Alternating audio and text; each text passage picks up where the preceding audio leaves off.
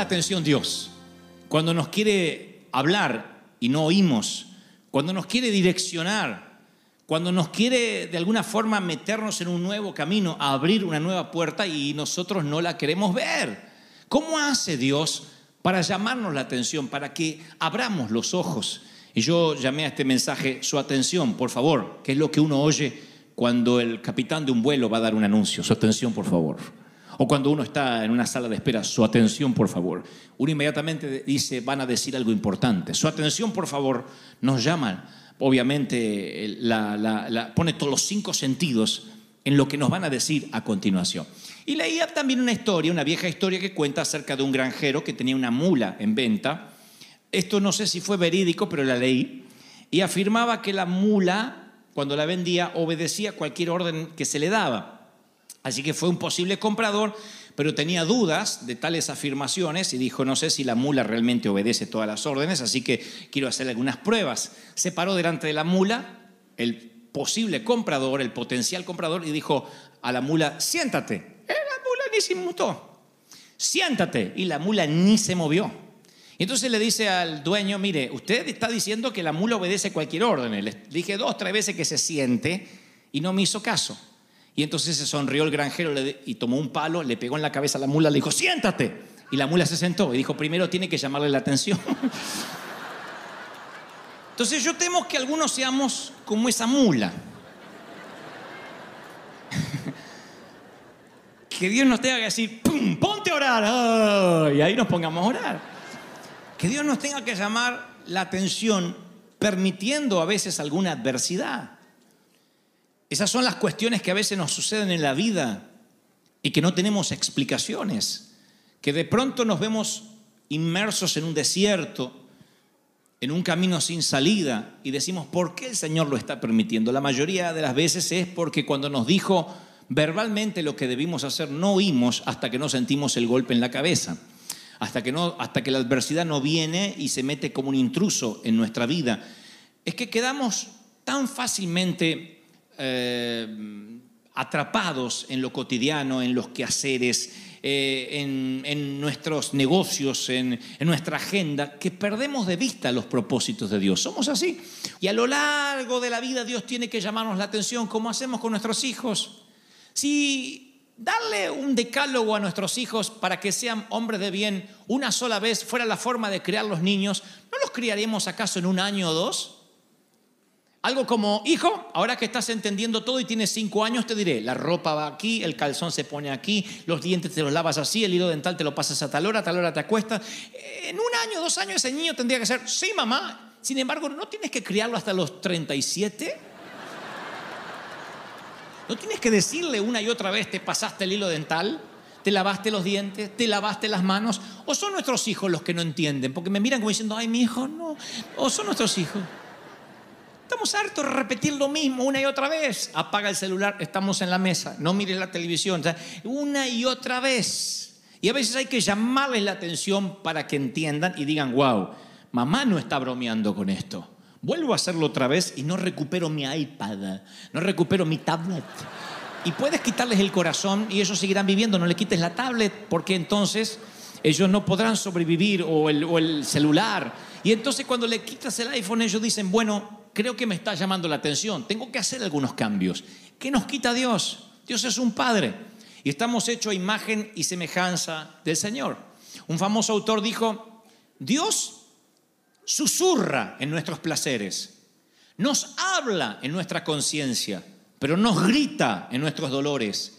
Esos son el megáfono de Él para despertarnos de un mundo sordo.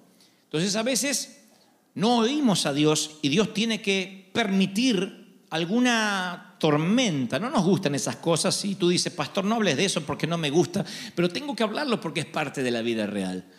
Tienen que venir a veces momentos difíciles que nos llamen la atención, porque tenemos la particularidad, y miren qué especiales que somos, que cuando las cosas nos salen bien, suele ser difícil que dirijamos nuestros pensamientos hacia Dios, porque nos está yendo bien. Pero nosotros pensamos, si no me pasa nada malo, asumimos que todo está bien. Eso le pasa al inconverso. Muy rara vez el inconverso se acerca a Cristo si no tiene una necesidad. Y no es hasta que una enfermedad, hasta que una crisis financiera, una bancarrota, la rebeldía de un hijo, una adicción secreta, hasta que eso llega a su vida, no es ahí, hasta que reconoce que necesita a Cristo en su corazón. Y dice, sabes, necesito tener una fuerza superior, no puedo resolverlo por mí mismo. No hay ateos, dicen, entre los alcohólicos anónimos. No hay, no hay ateos entre los eh, grupos de rehabilitación, porque todos los que tienen una adicción tienen que terminar reconociendo que no saldrán de ella a menos que haya una fuerza superior que los ayude. Y cuando están en crisis reconocen que realmente necesitan a Dios. Un claro, una de las mejores ilustraciones de este principio es lo que le sucede a Pablo o a Saulo. Todavía no es Pablo. Saulo es un perseguidor. Él quiere borrar la existencia de la iglesia de la faz de la tierra. Y noten lo que les diré, presten mucha atención. Saulo ha escuchado a los cristianos predicar de Cristo. Él los ha escuchado. Estuvo allí, dice la Biblia en Hechos, cuando apedreaban al primer mártir de la iglesia. Él vio los milagros, las señales realizadas por los seguidores de Cristo, presenció el asesinato de Esteban, vio esas cosas y sin embargo la Biblia describe, o Lucas describe que dice que Saulo respiraba amenazas de muerte. Cuando respiraba, tenía odio hacia los discípulos, Hechos 9.1. A él no lo conmovían las cruzadas de milagros. No. A él no lo conmovían que hablaba de un Cristo, ni siquiera ver cómo apedrean a Esteban. Nada lo conmueve, nada llama su atención. Y entonces Dios tiene que llamar su atención con una luz. Y veo a, me lo imagino a, Saulo tratándose de tocar los ojos y descubrir que las tiene como esas estatuas romanas con una cavidad que aunque él siente que los ojos están allí ya no puede ver. Imagino que él sabe o cree o considera que ha perdido la vista para siempre. Y un hombre que vive de la persecución, que vive de atrapar gente, perder la vista, es perder lo vital para tu trabajo. Así que creo que se le cruzan miles de cosas por las cabezas. ¿Y qué opinan que, pensó cuando el Señor le dice, Saulo, ¿por qué me persigues? Jesús le está hablando. Él decía, yo no lo había visto así, yo no te estaba persiguiendo a ti. Es más, por lo que yo sé, tú estás muerto. Yo no persigo a un muerto, persigo a los seguidores del muerto, pero en un instante ciego se da cuenta que está persiguiendo a los seguidores de un Cristo que está más vivo que él mismo y que ha resucitado y que ahora le está hablando. Dios quería la atención de Saulo, la tiene. Y tiene la atención de Saulo, a tal punto que no necesita que nadie le predique. Un tiempo pequeño de ceguera y está dispuesto a hacer lo que el Señor quiera. Y responde, ¿qué quieres que yo haga? Dime qué quieres que yo haga. Miren cómo Dios le llama la atención. Ni necesitó un predicador, ni lo envió a Pedro, ni envió a uno de sus grandes evangelistas. Simplemente una luz llamó su atención. Cuando Dios se propone salvar a alguien, cuando Dios quiere meter a alguien en su reino, Él no necesita eh, demasiada eh, estructura o marketing. Él cuando quiere llamar la atención de alguien, pone una incomodidad en tu corazón. No sabes por qué, pero tienes que venir a la iglesia. Pero hay otro caso que creo que el 80% ah, o 90% de los que estamos hoy en este sitio nos vamos a sentir identificados que es cuando ya conocemos y Dios nos tiene que llamar la atención. Entonces no funciona la luz poderosa, porque esa luz la solemos ver cada domingo y nada cambia. Estoy hablando del ejemplo o la ilustración de Jonás, que a diferencia de Pablo, que ignoraba la verdad, Jonás la conocía muy bien, pero decidió huir de la verdad, decidió huir de lo que Dios le estaba hablando y es posible, insisto, que nos identifiquemos más con Jonás que con Pablo, porque es muy raro que ignoremos lo que Dios quiere para nosotros. No hay una sola persona aquí que ignore lo que Dios quiere para tu vida, para, para, para nuestras vidas. Todos sabemos lo que Dios quiere, sabemos lo que está bien y lo que está mal porque el Espíritu Santo nos lo dice. Que le hagamos caso es otra cosa. Que obedezcamos son tres puntos aparte, decía mi mamá. Pero todo el mundo sabe, no es por falta de información, que las cosas a veces no nos salen bien. Y Dios tiene a veces que permitir la adversidad para llamar mi atención, para recordarme algo que a veces adrede nos estamos olvidando. Yo no creo que aquí haya gente que diga, uy, me olvidé del diezmo, sino que decimos, sí, sí, sí, Señor, yo te prometo, yo te prometo de cuando tú me bendigas lo pongo todo junto. Otro dice, no, no, no, no, yo sé que esto es pecado, yo sé eh, que tenga sexo con mi novia es pecado, pero, pero, pero ya no estamos por casar, ya no estamos por casar y, y después, Señor, eh, vamos a pedir perdón juntos. He escuchado las cosas más ridículas en pos de tener toda la información de lo que debes hacer, pero no lo estás haciendo. Y entonces el Señor usa su método, su atención, por favor. Y vienen los embarazos, no deseados. Su atención, por favor. Y llega la quiebra. Su atención, por favor. Un diagnóstico de rutina. Descubre que hay un tumor, un bultito que antes no estaba. Un lunar que te preocupa. Su atención, por favor. Y te empiezas a orar. Somos así. Somos hijos del rigor.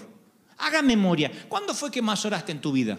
Recuerda el momento que más oraste en tu vida y no me digas, ay, en la luna de miel recuerdo que parábamos para orar.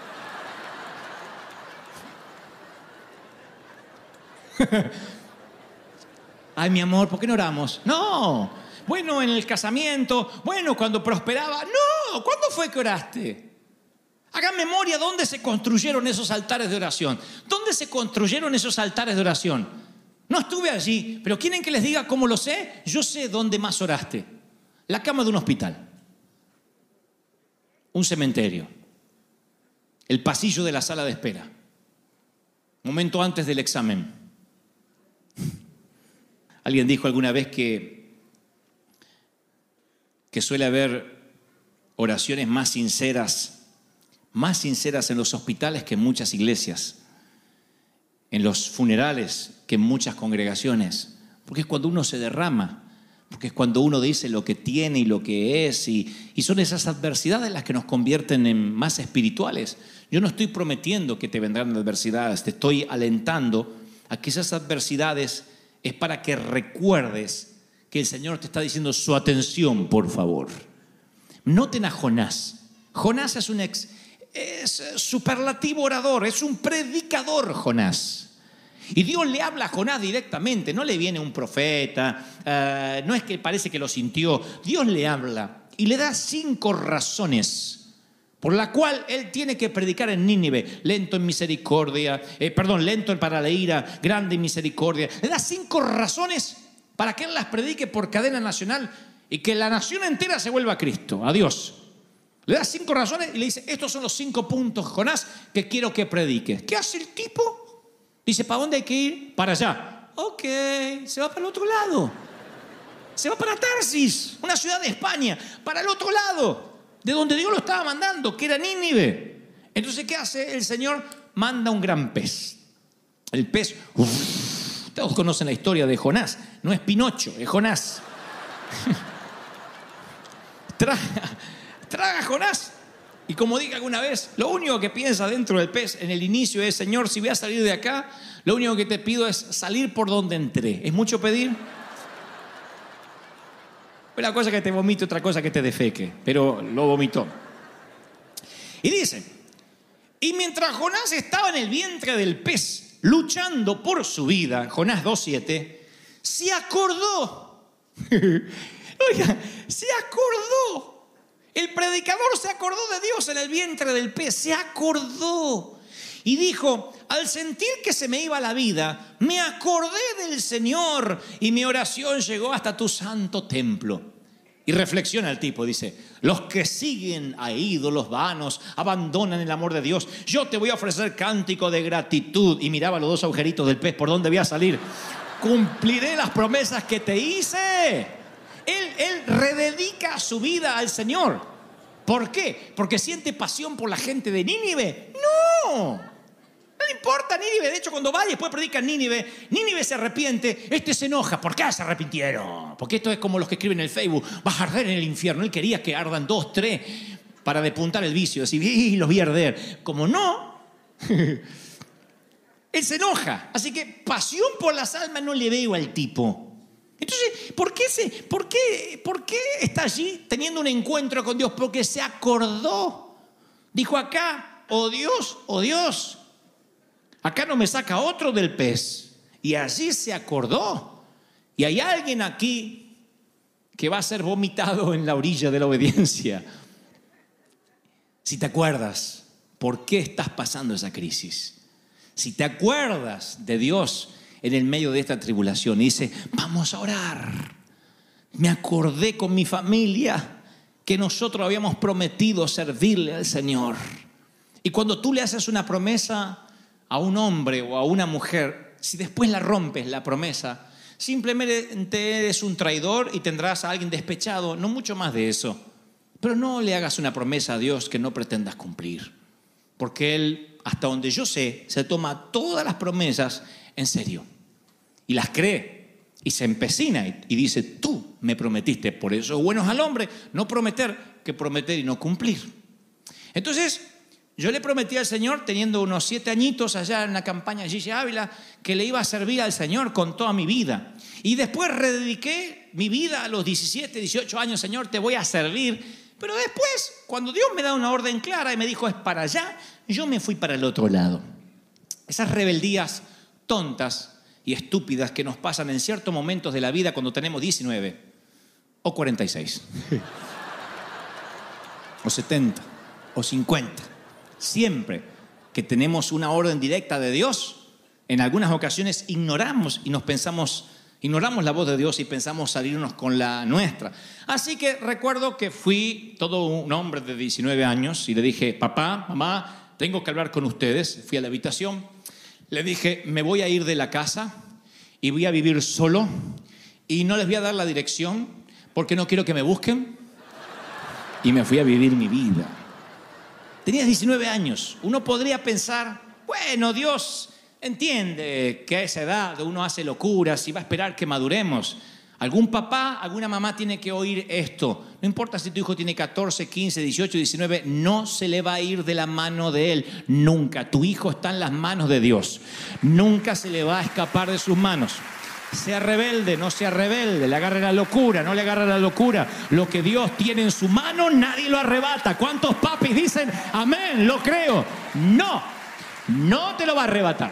Y tú dices, pero le agarró la rebeldía, se fue con otro, se fue con otra. Yo dices, es mío, es mío. Solo déjame que le diga, su atención, por favor. Pez a la una. Y salió el pez a buscarme. Y me encontró rápido porque yo estaba en una ciudad oceánica, Mar del Plata, Buenos Aires, y ahí los peces suelen merodear. Así que me estoy bañando en mi apartamento de soltero, diciendo, qué buena libertad. Quiten la imagen mental, ya estoy casi vestido.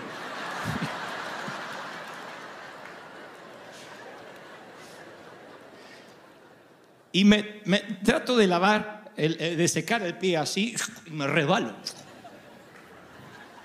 y doy con mi columna sobre la- la- el borde de la bañera. Y hago ¡pah! quedo ahí. Y el dolor es el peor. Eh, perdónenme madres dicen no hay peor dolor que el dolor de parto. Tu abuela yo recuerdo ese dolor. Lo que hubiese dado por parir porque después pasa. Es terrible. Quedé blanco perdí la respiración Yo supe que me había quebrado la columna, yo supe que no podría caminar, lo supe ahí como Saulo persintió que no iba a ver nunca más. Así que como estaba, traté de envolverme en la toalla, pero no tuve fuerza, salí, vivía en un apartamento que daba una terraza, salí al, al balcón y grité, y grité, y grité todo lo más que pude hasta que no recuerdo más. Lo siguiente fue que estaba envuelto en una toalla y en unas sábanas y veía el techo de una ambulancia. Y me llevaban al hospital de Mar del Plata. Estuve cuatro días internado y nadie sabía mi paradero. Y me preguntan nombre.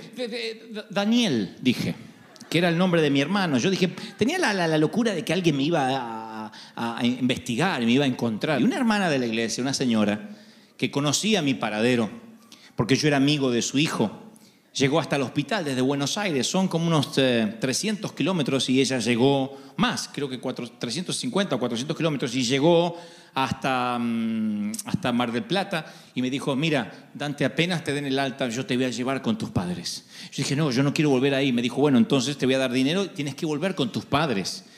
Y entonces dije, está bien, con la condición de que yo vuelvo solo, no quiero que nadie me lleve a casa. Fíjense qué torpe, sabiendo lo que Dios quería para mí, sabiendo que Dios tenía un propósito. Y entonces me dejó dinero y yo no me di cuenta que para viajar en bus, ese dinero no me alcanzaba, me alcanzaba solo para ir en tren. El tren en Buenos Aires es más barato que el bus porque los trenes son horribles. Fueron, eh, llevados a la Argentina por los ingleses en el año 1214. Bueno, no tanto, pero en 1800 por lo menos. Apenas inventó los primeros trenes, los mandaron a Argentina. Así que yo salí así del hospital, duro, duro así, y me fui hasta la estación de tren. Y subo a la estación de tren y cuando estoy por salir, estamos por salir a Buenos Aires, suben todos los que hacían el servicio militar, que eran todos los soldados, los reclutas. Y entonces ocupan todos los asientos y yo me quedo parado así. Y le digo a uno de los soldados, no puedo más, tuve un accidente. Entonces me dice, bueno, siéntate. Y cuando arranca el tren, empieza el tren. Tutum, tutum, tutum. Así que yo, ¡ah, ah". Así que me. Tenía todos los soldados mirándome. Fue terrible lo que tardó ese tren. Lo que tardó era un pozo así. Ay, así, ay, hacía. No me querían cobrar porque sabían que estaba siendo torturado ahí. No me querían cobrar para viajar. Y cuando llegué a casa y pedí perdón y lloré, fui a mi habitación e hice la oración más sincera que jamás recuerde que haya hecho. No necesité música de fondo, ni predicadores, no necesité nada. Dije, Señor, te pido que quieres que haga. Que la oración que hizo Jonás, la oración que hizo Saulo de Tarso, es la oración que hacemos cuando la adversidad nos toca. ¿Qué quieres que haga? ¿Dónde quieres que haga? ¿Dónde quieres que predique? Dime qué quieres hacer. ¿No has hecho esa oración cuando estás en crisis? Pero no la haces con dinero en el banco. No la haces con buena salud. No la haces cuando todo está bien. La haces cuando la adversidad te golpea. Lo que trato de decir es, no es que la adversidad será parte de tu dinámica de vida. No te estoy profetizando, hey, la adversidad viene para ti. Lo que digo es que Dios reduzca al mínimo tus problemas. Porque escuchas, porque obedeces, porque haces caso a tus padres, porque no tienes crisis. Yo no sé cómo nuestros hijos se irán de casa. Digo, en el sentido, no sé qué recordarán de sus padres. Pero estoy seguro que hablando de los dos mayores, Brian, que está allí en la batería hoy, y Kevin, que está en las cámaras, recordarán hogares diferentes, padres diferentes, aunque ambos compartieron el mismo hogar y los mismos padres. Y le daré la explicación. Brian de pequeño, yo ya lo he dicho más de una vez, decidió pasarla bien, ser feliz. Entonces desde que le decimos algo, dice, ¿cómo no? Nunca discute, nunca. Vive en casa. Y cuando se vaya dirá, ¿cómo te fue con tus padres? Creo que dirá algo como, la pasé bien. Eh, con el viejo no había problema. La vieja un poco más